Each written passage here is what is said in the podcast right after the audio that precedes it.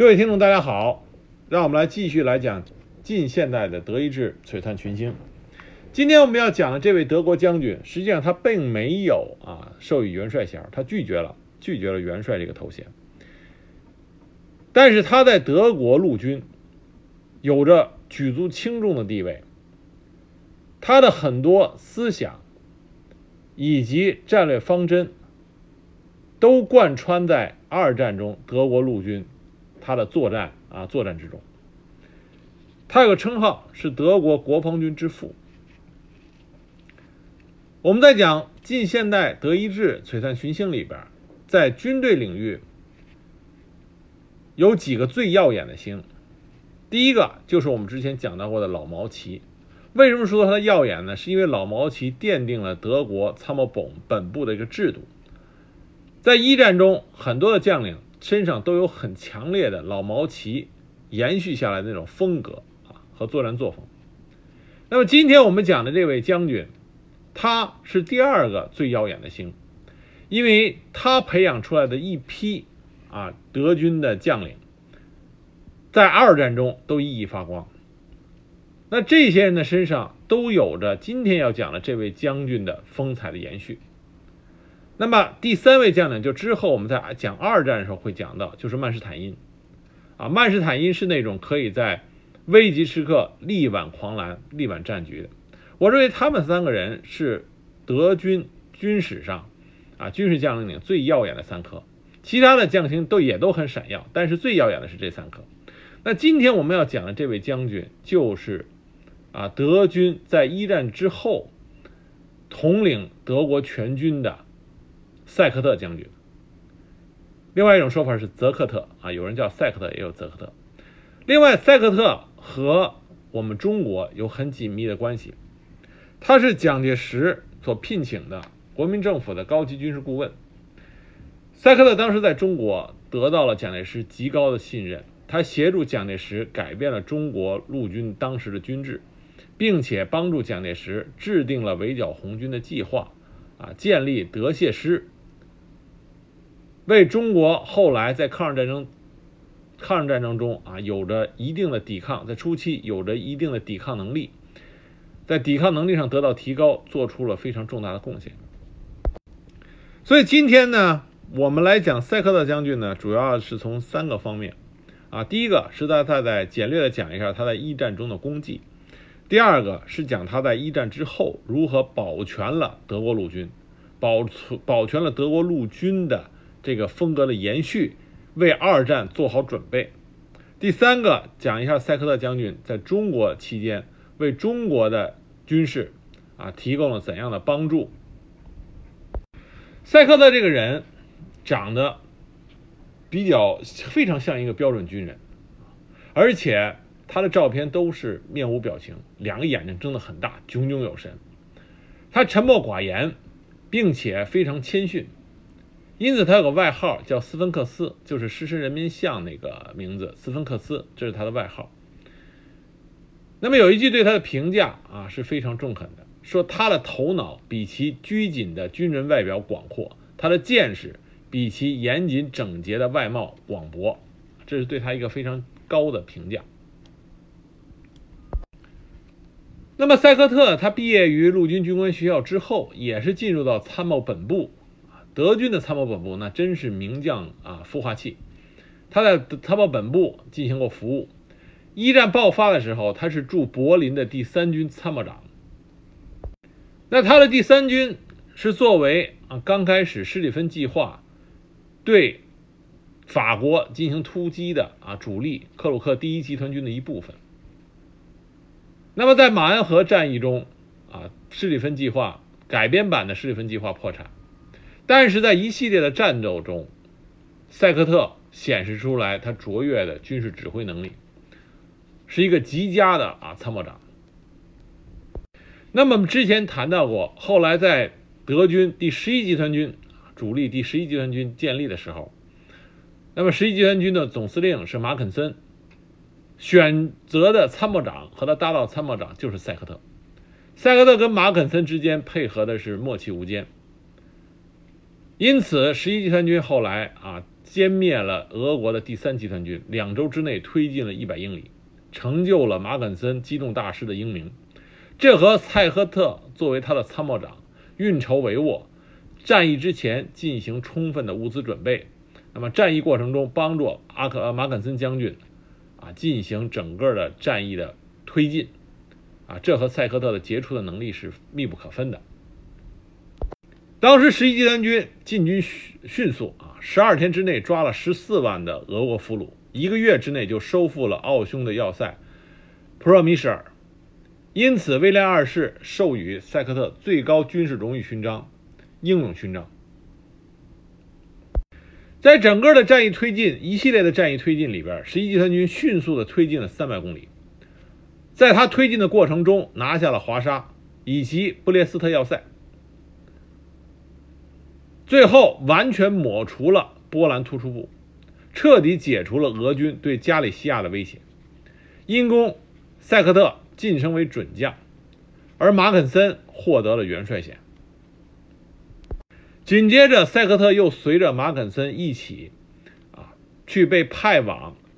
进行对塞尔维亚反抗的这种镇压，打开通往巴尔干和奥斯曼帝国的通路。当时在马肯森和塞克特联手下，德国第十一集团军、奥匈第三集团军、保加利亚第一集团军，十月六日发起攻击。十一月底的时候，所有的塞尔维亚部队要么被歼灭，要么就逃到了阿尔巴尼亚和希腊。又一次抓到了十五万的俘虏。塞克特因功再次被授予了橡树叶英雄勋章。那一九一六年六月，奥匈奥匈陆军。面对俄军大败，于是塞克特就应德军总参谋长的命令，紧急被调往加里西亚担任奥匈第七集团军参谋长，相当于德军的塞克特去担任奥匈第七集团军参谋长，这等于是跨国担任参谋长。这时候东线呀，德军和奥匈军的关系是十分紧张的。因为德军看不上奥匈军，认为奥匈军打不不能打。奥匈军觉得德军没有给他们足够的支援。那么塞克特和第七集团军的当时的指挥官啊，巴尔丁将军啊，奥匈奥匈帝国的巴尔丁将军，双方面相处的并不融洽。因为塞克特是一个标准的德国参谋本部培养出来的参谋长，啊，用塞克特自己话说，他当时是到达观察，然后下达命令。他的目标就是。挽救第七集团军所面临的这种危机局面，那么他的这种态度，对巴尔丁将军来说受不了啊，认为他完全眼里没有上司，所以这种关系当时相处的不融洽。那么塞克特很快就被任命为新成立的卡尔大公集团军参谋长，这卡尔大公也是奥匈的一位啊将军，当时指挥的是奥匈部队。那这次塞克特和卡尔大公合作的非常好。将俄军遏制在了科尔巴千山一线。紧接着，他又和卡尔大公一起参加了罗马尼亚战役，把罗马尼亚人打了大败。那战役的最后阶段，奥匈帝国的皇帝约瑟夫一世逝世，卡尔大公继任为皇帝，于是让阿古斯都大公接任了集团军群的指挥权。而塞克特接着又成为约瑟夫大公集团军群的参谋长。尽管德国和奥匈帝国的关系啊越来越不融洽，但是在塞克特最终离任的时候，约瑟夫阿古斯都大公亲笔写道：“他不能想象出一个比塞克特更好的参谋长来，给了塞克特极高的评价。”那后来，塞克特又一次被派到了奥斯曼土耳其啊那边去帮助塞尔奥斯曼土耳其啊进行指挥。他成为了奥斯曼帝国的军队的总参谋长啊，但是这个时候已经是一战的尾声，他已经挽救不了局面了。那么，在奥斯曼帝国签订了停战协定之后，塞克特就回到了德国。回到德国以后，他表明自己愿意为了祖国继续服务，于是兴登堡就派他去组织乌克兰以及整个东线德军军队的撤离事宜。塞克特在当时已经十分困难的条件下完成了任务。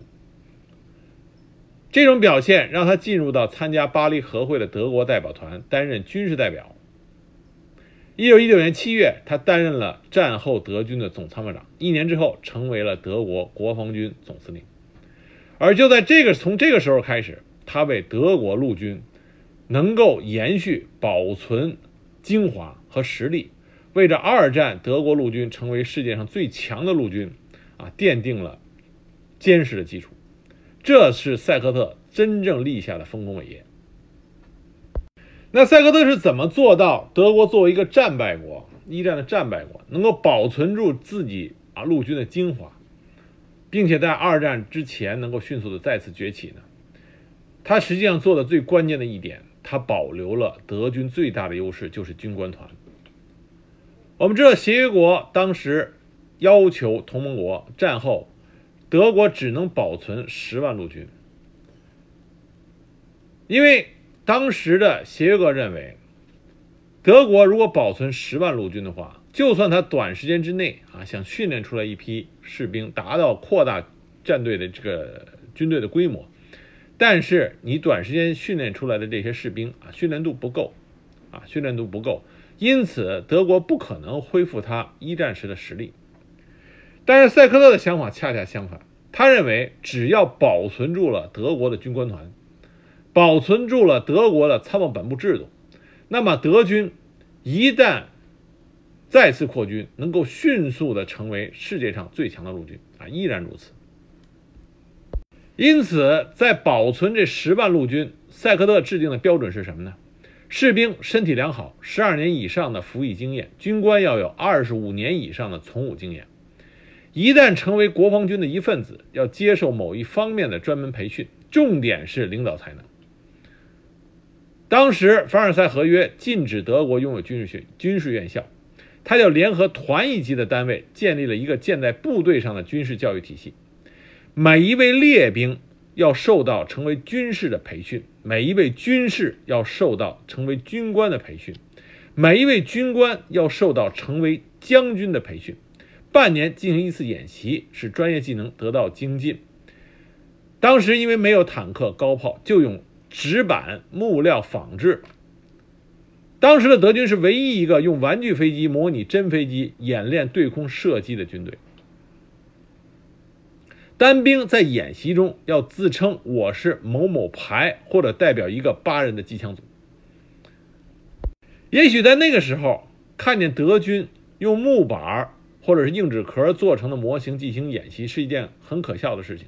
但就是因为这样。德国陆军虽然是十万人的编制，但是真正他要想扩展起来，这十万人可以迅速的变成百万大军。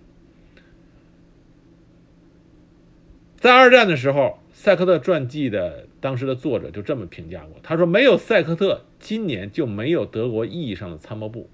因为这个组织是经必须经过好几代人的努力才能建立起来。塞克特保留了德军的精髓，就是他那非常精英。”世界上都是罕见的精英军官团。塞克特的这种努力并不是没有阻挠的，他当时做的每一步的这种措施都要向协约国军事管制委员会进行辩解，他用各种各样的理由啊骗过了协约国的军事管制委员会，使得他能够保存住德军的实力。那在塞克特的组织下。德军当时还对一次大战中所的所发生的一切的教训进行透彻的、有系统的研究，并且给出了啊给出了各种教程。因为塞克特认为要避免从一次大战的个人经验中引申出错误的结论，必须通过德军精英军官的集体智慧进行系系统性的总结，这才是最啊正确的道路。那么这些印发出来的教程是不能让协约国知道的，于是这些操点的全部项目都是用特别的字体印刷的，并且是公开的，但是供内部专用的操点都是秘密的啊，并且是只有德国人自己读得懂的。虽然不能够征兵，只能够维持十万陆军，但是在塞克特的啊领导下，德国通过志愿兵、青年运动、警察的扩编、老战友会。等等非官方的和非法组织，保证了德国大批青壮年能够得到有效的军事训练。从一九二五年起，这些当时叫做黑兵，就是不合法的兵，全部是由德国国防部来领导，国家经费来维持。那么一战胜利的一战结束的时候，协约国对德国的参谋本部啊是非常害怕的。一方面，他们希望得到德国参谋本部这个制度到底它的精髓在哪里啊？因为德国的参谋本部在一战的时候啊发挥了极大作用。另外一个，他不希望。德国的参谋本部能够继续下去，而在这方面，塞克特与当时的协约国军事管制委员会是斗智斗勇的。啊，一方面他坚决没有透露任何关于德国参谋本部这个制度的精髓所在；另外一方面，他用各种的迂回的方法，保证了德国参谋本部能够啊能够延续下来。当时在柏林，有几千个。穿便衣的参谋军官和他们的助手被分配到了像建设部、研究部、文化部啊等等。虽然他们不能再着军装，但是他们依然是作为参谋本部的人员，进进行了对过去的总结和对未来的研究。另外一个，塞克特使得德国陆军，他开启了德国陆军军队啊脱离政治，但是。却要参与政治这么一个理念。那么一战结束以后，我们知道德国当时很乱啊，发生了革命，发生了内斗。当时塞克特作为军队的最高领导人，德国内斗的两面啊，左翼和右翼都想争取他，因为争取到他就等于争取到了军队的支持。但是塞克特给后来的德国军队做了一个榜样。当时的右翼啊，国防部长莫斯克曾经跟塞克特提出军队镇镇压，但是塞克特就冷冷的回了他一句：“军队不打军队。”因为塞克特知道，如果德国的军队面对啊当时基尔冈起义的那些水兵部队开枪的话，那么德国军队啊在一战结束以后的军心就会散掉。那当时的左翼政府也要塞克特能够站在左翼这边。那塞克特当时的回答是：“普鲁士将军绝不违背自己的誓言，就我们忠心的还是忠心的是普鲁士的皇帝。”于是他就把左右啊左右两个阵营的人都打发了。正是因为塞克特没有让德国的军队大规模的牵扯进入当时一战之后德国的混乱政治局面，这使得德国一战之后混乱局面并没有持续很长。那魏玛共和国建立。德国进入一个相对稳定的阶段。那为了保存总参谋部，当时陆军的领导机构就重新划分啊，因为你不能再这个有这个参谋本部这么一个头衔啊，这么一个机构，这是协约国不允许的。于是陆军的领导机构就在塞克特的主持下划分为五个局：陆军总局、部队局、陆军军啊人事局、陆军管理局和陆军兵器局。这样就可以尽大规模的保存参谋本部的那些啊参谋人员，而的的确确，德军的精华被保存在了这个啊这个让协约国得以承认的新的啊机构中。那其中都有谁呢？当时在这些局里边的这些校官里边啊，我们说起这名字：勒布中校、隆德施泰德中校、凯瑟琳少校、布劳希切少校，这些都是二战之中。德军赫赫有名的将星，这都被塞克特想办法保存下来了。那在部队里，参谋啊，参谋机制实行的是两轨制，甚至三轨制。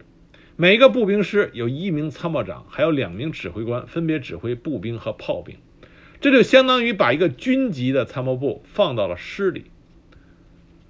而他们的训练内容依然。和总参谋部军官的内容没有任何的变动，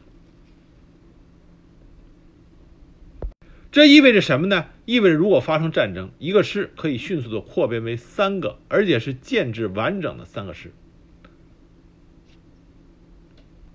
在塞克特所写的关于国防军建设的基本思想里，他就说过：一旦与外部势力发生冲突，就必须依靠志愿人员的力量，将现有的七个师扩充为二十一个师。塞克特一直坚持德国的军队必须走专业化路线，职业军人必须无心政治。那么，塞克特另外一个主要的工作就是让德军和苏联进行了军事合作。那么，这种军事合作对双方来说都是有很大的益处的。德国二战时候著名的战将凯特尔和布伦伯格，就是因为这个合作见识到了苏联他的装甲部队、机械化部队和空降部队，而图哈切夫斯基和朱可夫也看见了德国的普鲁士传统和钢铁的军纪。合作的时间虽然短，但是双方面啊都有都有着巨大的收获。为什么要和苏联当时合作呢？是因为塞克特要钳制波兰的民族主义扩张。一战结束之后，二战之前，波兰当时民族主义扩张的很厉害啊，和当时的苏联发生过几次大战。那么，作为和波兰比邻的德国也受到影响，因此塞克特和苏联结盟，就遏制住波兰的这种民族主义扩张。塞克特另外一个重要的贡献就是关于空军。我们都知道，二战时候德国的空军很厉害，基本上刚开始的时候霸占了整个欧洲的天空。那实际上，协约国在一战结束的时候是禁止德国拥有自己的空军的。但是塞克特知道，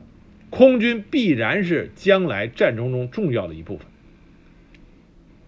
于是，塞克特第一个步骤就是德国国防部成立了一个由以前的有经验的空军军官所组成的特殊团体。这个团体特殊到什么程度呢？不仅协约国当时的军事管制委员会不知道。连德国政府自己也不知道，这个团体是秘密的，并且他的人员是安插在国防部各个办事机构和监察机构里，对外把这些人宣称是陆军的干部。比如说，塞克特成立的德国民用航空部，实际上他的部长是一个非常有经验的战时的空军军官。那么，整个的民用航空部用了大量的人员。和组成大量的单位，实际上都是为了战时的空军啊，是为了空军做准备的。很多人根本没有任何的商务航空的知识，而利用这种民用飞机的幌子，德国在全境都建了飞机场和民用飞机制造厂的系统。那么实际背地里，他们进行的是训练的是飞行员。另外，不能因为德国境内是不能明目张胆的进行飞行员的这种训练，那么塞克特就通过和苏联的军事合作，他派了不少德国的航空驾驶员，实际上是在苏联按照军事目的给予训练。那么，当然在二战的时候，苏联人相当吃了自己的亏啊，他训练的很多德国的航空驾驶员、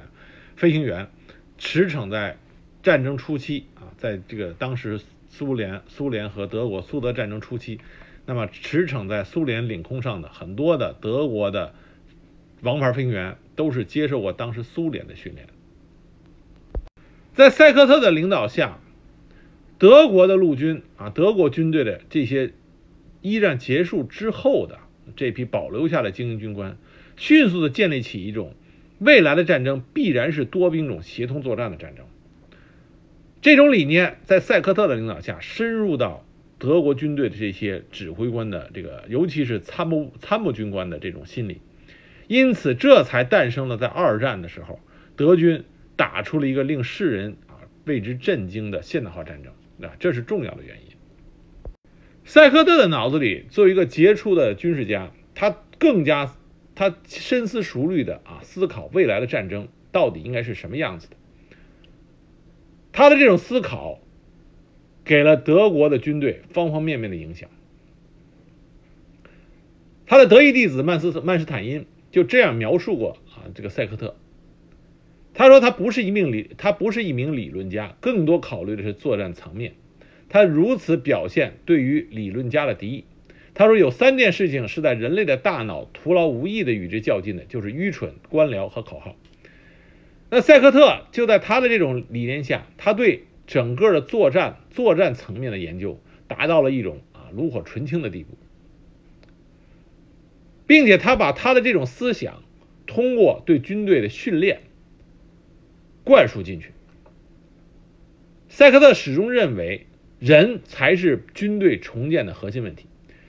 他永远是亲自的负责监督训练军官团。正是因为他抓的如此之紧，所以经过在他的领导下的总参谋部锻炼出来的毕业生，在二后来的二次大战中啊，表现出了极高的这个战呃战术素养。在塞克特的领导下，他手下的这些精英军官们。对战争啊，尤其一次大战进行总结，并且对未来进行展望，进行了研究。这个研究的结果就形成了四八四百八十七号军队条令。塞克特亲自撰写了其中领导与使用合成兵器战斗这本书，成为一直到三十年代之前德国军队训练的基础。三十年代起，这个条令被修订为著名的。三百条军队条令一直使用到一九四五年，所以说塞克特给德军的战术奠定了坚实的基础。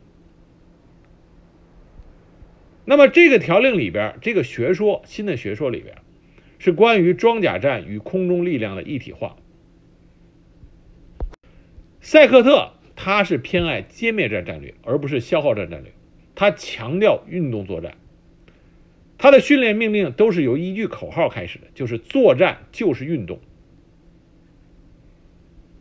塞克特虽然没有脱离传统军人的思维方式啊，在他的思维中，骑兵仍然是各兵种中一个重要组成部分。但是他最大的贡献是，他把这种机动作战的理念传递给了他的后啊继承者，并且在古德里安等人提出变革的时候，他没有采取具体的反对行动，而是对其进行鼓励。所以我们可以看到，古德里安以及其他人的实验结果，形成了一个对于二战中德军的闪击战这么一个战术。那个这个战术实际上是把塞克特这种运动就是作战的这种理论，和一战时期风暴战术啊，风暴部队战术，就是我们之前提到过渗透战术、胡特尔战术相结合。那么利用对新的兵种装甲兵的大量运用和空中力量的配合。产生了德军二战中闪击战的啊这种经典战术，那么塞克特对这种新的战术是具有一种鼓励和推动的作用。另外，塞克特对空军的这种重视，也使得德国的空军啊形成了二战中空军的这种作战法则。那塞克特认为，空军应该以争取空中的这种统治啊，统治权，从而对地面部队的进攻进行支援作为中心。因此，在德军之后，德国空军的啊，当后来的重建，哎，不是重建，就是德国空军的建立中，我们看到德国人集中建设的是先是战斗机，这是为了夺取空中的统治权，然后是对地面的攻击机啊，这是保证对地面部队的支援，最后才是轰炸机。这是和塞克特他提出的空战理论是有密切相关的啊联系。但是塞克特他虽然对德国国防军的建立以及后来二战中德国非常高超的战术啊的这种啊推出有着不可磨灭的贡献，但是塞克特他也有缺陷啊，什么缺陷呢？就是塞克特过分的注重于战术上啊，他认为战术层面是一种艺术。他在作战艺术上的追求远远超出了他对战略上的，就是战略意图这种布局观的这种啊这种推崇。塞克特更多的是重视于作战艺术，而不是战略层面上的眼光。那他的这种风格也带给了后来的二战的德国陆军，以至于二战德国陆军很明显是在战略层面上啊具有一定的短板。那么在战术上，我们就不用说了。二战陆军他所打出来那个战争，可以堪称是现代战争中的一个经典模板。一九二六年秋，在一次军事演习中，塞克特让一个之前啊皇室的成员穿上军服参加了军事演习，这是凡尔赛条约禁止的。于是塞克特被迫啊辞职，被迫辞职。虽然塞克特辞职了。但是他给德国陆军培养出了一批后继者，他所当时改变的，就为了保存总参谋部所留下的那些机构里边，部队局最终在一九三五年重新啊恢复了德国陆军总参谋部。而这个部队局在塞克特离任的时候，在这个部队局里边担任着重要职务人都有谁呢？曼施坦因，我们都知道德军二战中最厉害的战将曼施坦因，还有冯贝克啊，当时二战中德军重要的元帅冯贝克元帅，那个时候他还只是一个将军，还有约德尔、隆施泰特、哈尔德。再一个就是我们很多人都熟悉的隆美尔，这些人都是在塞克特在一战之后，啊，在管理德军之中保存下来的德军的精英，并且得到了极高的战术素养和战术能力的提高。那么，另外还有一个德军二战中的名人，他得益于啊这个塞克特当时提出的这种军队制度，啊，这个很有意思，是在一九二二年四月一日。运输兵总监部有一个参参谋去报道，而这个参谋呢，对摩托部队一无所知，他自己也认为自己没有办法胜任。运输兵总监当时这个运输兵总监认可了他的看法，但是塞克特制定的参谋制度极为严格。将军必须服从上级参谋的决定，也就是说，参谋部把他派来了，你必须要把他留下来，即使你认为他一窍不通，他自己也认为他不能胜任，但这个人是上边参谋部派下来的，必须要把这个参谋留下来。于是迫不得已，这个参谋就留在了摩托啊，当时的运输兵总监的这啊运输兵部总监部。为了适应这个工作，他只能硬着头皮去和同僚。研究这个问题，讨论战士和战术，培训新的军官，用模型和汽车来模拟未来的机械化作战，在图纸上进行演习。那这个参谋的名字是什么呢？他的名字是海因茨·威廉·古德里安。这是德军二战装甲机械化作战战术的奠基人。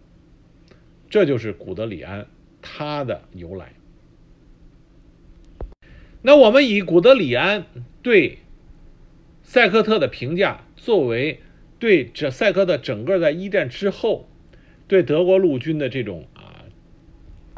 保全以及提高的一个总的评价啊，我觉得古德里安对塞克特的评价是比较客观和公正的。他这么说的：“他说塞克特是一个头脑清楚、冷静小心的军人，他在公开场合似乎有害羞之感。他是一位天才的战略家和组织家。”不过，比毛奇、施蒂芬稍差一点的是，他对于技术问题不太了解。在一九一八年德国战败之后，他建立了一支总数十万人的共和国陆军。由于凡尔赛条约的限制，德国陆军不准保有参谋本部的组织，因此塞克特对这个命令当然只能遵守。不过，他却想出办法来，使这些幕僚人员依旧维持往昔参谋本部的传统精神。他努力使陆军不受到政党政治的影响，从他的立场上来看，这是合理的。不过从长期的经验来看，这却有一个不幸的后果，使一般的军官，尤其是未来的参谋本部军官，对国内外的政治大多缺乏良好的教育，这是这种制度的一个主要弱点。啊，古德里安的这个评价是非常的客观和公正的。他指出，塞赫特他虽然保存了德国陆军的精华。但是他让德国陆军进一步的脱离了政治，啊，缺乏了这种政治，那也就缺乏了整个大局观，这使得德国陆军在二战之中效忠于希特勒，所以最终德驻德国陆军在二战的时候，实际上输在输在了整个整个这个大局观。啊，大局观和大的战略上输掉了，在具体的战场每一个战役，那德军那不用说。打的都是可以堪称是艺术。那塞克特在离开了德国陆军的领导位置以后呢，他就来到了中国。一九三三年，他接受南京政府的邀请到华私人访问，在此期间，他给蒋介石呈上了陆军改革建议书。塞克特给蒋介石提供的提出的这种陆军改革建议啊，但真的是真知灼见。它分为几个部分，第一个是要精炼陆军的建立与军官班素质的培养，塞克特始终认为，一个强大的部队、强大的军队，那一定要有核心部分的精英军官。只有你的军官，也就是说，这个军队的骨架，他的大脑，有着极高的素质，这样才能使得你的军队啊具有极强的战斗力。当时，塞克特建议蒋介石建立一个新的教导旅。教导旅两个步兵团，一个炮兵营，一个工兵坦克与通讯连，一个骑兵中队。那么，通过具有极富有经验和极高的战斗素质的顾问参谋小组，对于受训者施以个别训练。实际上，这个教导旅他的这些成员，将来就是散到全军中的这种骨干的军官。然后，第二个，他的建议是武器装备问题。他要求从长远角度来看，中国必须要发展自己国内的兵工业。首先是以欧洲的军事公司、呃军火公司协助为基础，但是逐渐要保证自己国防工业的发展。他那个时候就已经意识到，塞克特他的建议书里意识到，中国和日本将来必有一战。他的提出，一旦开战。你的重要港口几乎都会被日本人占领，你依赖于国外的这种军火输入，大会大受影响。所以一定要保证你国内的军火工业能有一定的这种自助能力。正因为他的这个建议，使得蒋介石以及国内的其他的一些军阀，那么对兵工业的发展啊，给予了更高的重视。第三个就是军事指挥与行政系统。塞克特建议国民政府应该有自己的最高的这种参谋团和军官团，而军官团和参谋本部所提供出来的意见，那么下面的军官应该是啊统一原则执行，这样的话才能完成一个整体的有效的机构的一个整体运转。但这个建议呢，在中国，尤其当当时的国民政府，是不是能够做到这一点啊？那也许从长期发展中，你可能能做到这一点，但在当时的国民政府，这一点，尤其是当时啊，国共政后来国共发生内战的时候，那么这种统一指挥实际上并没有起到它应有的作用。第四个，军费要严格控制，必须保证军费在使用上的透明化和数字化，要落到实处，不能禁止其中出现大规模的这种贪污和。模糊的数字。第五点，军政组织重组工作。同时，塞克特呢还对德军当时在中国的顾问团进行了改组，工作更加的细化、具体化，对国民政府改编中国陆军，并且设立德械师，都做出了很多非常有效的工作的和贡献。那么塞克特他是当时身体已经很很不好了，所以他在第一次啊上了谏言书以后就回了德国。那么在一九三三年到一九三五年间，他再次来到德国的时候，就被蒋介石委任为德国军事顾问团团长。我们都知道，塞克特帮助蒋介石进行了第五次围剿的这个整个作战计划的安排。正是因为这件事情，塞克特在中国得到的宣传啊力度并不够。但我们不要忘记，塞克特对中国军事力量最大的贡献是在于他帮助蒋介石在抗战开法之呃开始之前，对中国军队的实力、军事素质啊和军事准备都进一步的啊进行了加强和推进啊，这是塞克特最大的贡献，我觉得，使得在抗战爆发的时候，中国军队的承受能力得到了进一步提高。没有塞克特，在抗战初期，也可能中国军队会败得更惨一些啊，更惨一些。塞克特对蒋介石一生的军事理念有很大的影响啊，主要是三条：第一个，军队为统治权之基础；第二个，军队之威力在于素质之精良；第三个，军队之作战的潜能在于军官团的教育与培养。这三条实际上都是正确的，但是在具体运用的时候。我觉得蒋介石还是出现了一些偏差的，啊，这个偏差就在于军官团教育之培养。蒋介石倚仗于黄埔系，尤其在后来国共内战的时候，他依赖于黄埔系，这个是来自于军官团教育之培养，并且军队在于军官之素质。蒋介石认为他的黄埔系从刚开始，作为他作为校长的黄埔军校，经过了教育培养之后，在抗日战争中又得到了啊，在蒋介石有意的偏心下，那么黄埔系的将领得到了更多的锻炼。因此，蒋介石认为他的黄埔系就是塞克特所认为的具有高素质的军官团。所以，蒋介石在国共内战的时候，将他大批的军事计划和最终的军事实施交给了黄埔系。从他的国防部到最后，他战场上的主要指挥官都是黄埔系。但是，我认为当时在中国军官团。这个优质军官不仅仅是黄埔系，更多的是来自于那些，尤其是在战略战役层面上最高的指挥官，更多的是来自于之前保定系的一批啊优秀军官，像薛岳、白崇禧他们这些人。以塞克特他的军事理念来说，这些人也依然是非常优质的啊军官。可惜蒋介石在后来并没有得以应用，所以说蒋介石。对于塞克特，他的理念是有一定的变形的啊，变形的，这是蒋介石的一些失败的地方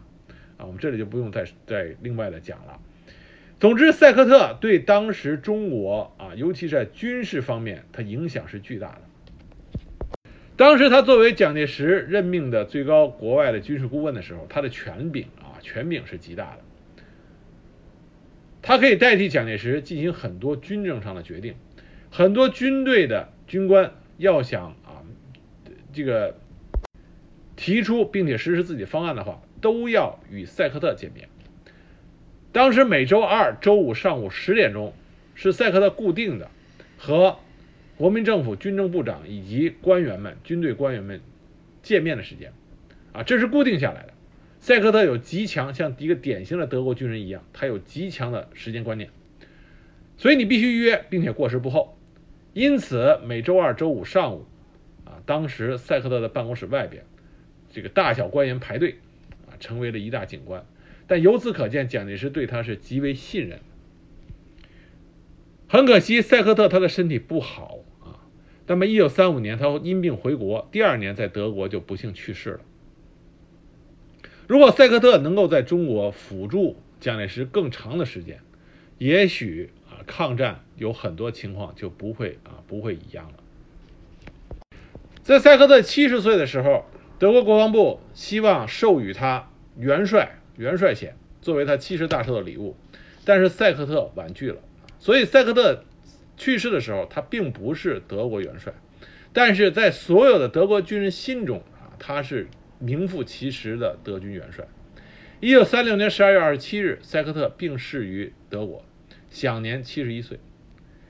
塞克特是德国陆军，尤其是一战、二战衔接中重要的人物。他是德国陆军啊，二战德国陆军的奠基人，整个二战德国军队军事力量的奠基人。他是德国优秀的参谋本部制度啊的这个保存者和延续者。他是名副其实的二战德军国防军之父啊，这是名副其实的称号。因此，我们这一集给大家介绍的就是德军中啊一个亮耀眼的巨星，就是塞克特。他的宣传力度不够，但是我希望大家知道，他是二战德军能够打出那种令世人震惊的表现，源头就是在这个塞赫特。